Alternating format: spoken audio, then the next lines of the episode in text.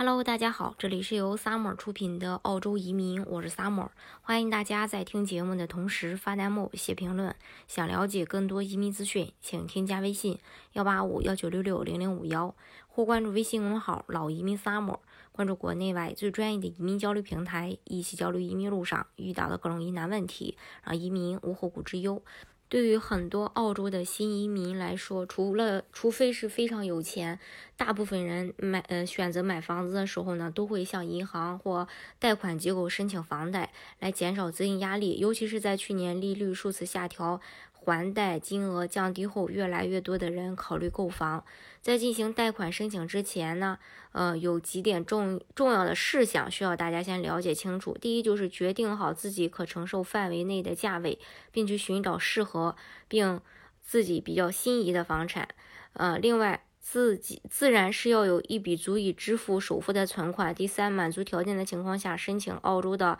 购房福利优惠。比如说首次置业津贴、首次置业印花税减免，当然不同的州要求是不一样的。一般来说，贷款比率最高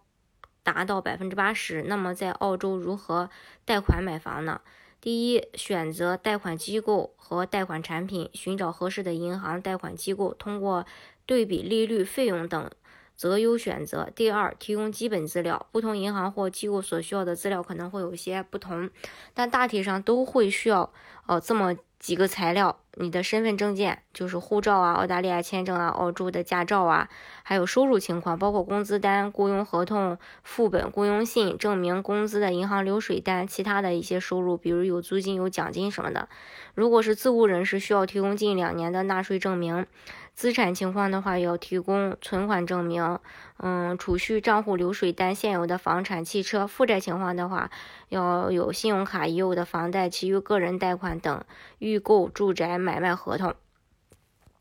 呃，第三呢，就是贷款评估和预批。在申请房贷准备的过程当中，银行或贷款机构也会从多个方面去审查，决定是否批准这批贷款。嗯，比如说有没有还款能力，会通过审核申请人的工资水平、银行账户、信用卡还款和账单支付是否及时，呃等审核你的还款能力和呃信用评分。除了审核申请人是否有足够的还款能力，银行还会审查这笔贷款的安全性。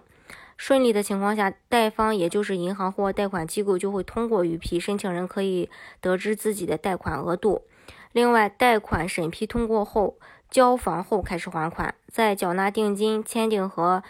嗯交换购房合同以后，贷方也会对你所购买的房屋进行评估，按评估的价钱来确定贷款比例，并结合贷款预批的数据，出最终的贷款申请批准。在你签署好贷款申请文件后，寄回寄回银行做公证。通常，贷款的首次还款会是在交房后的一个月。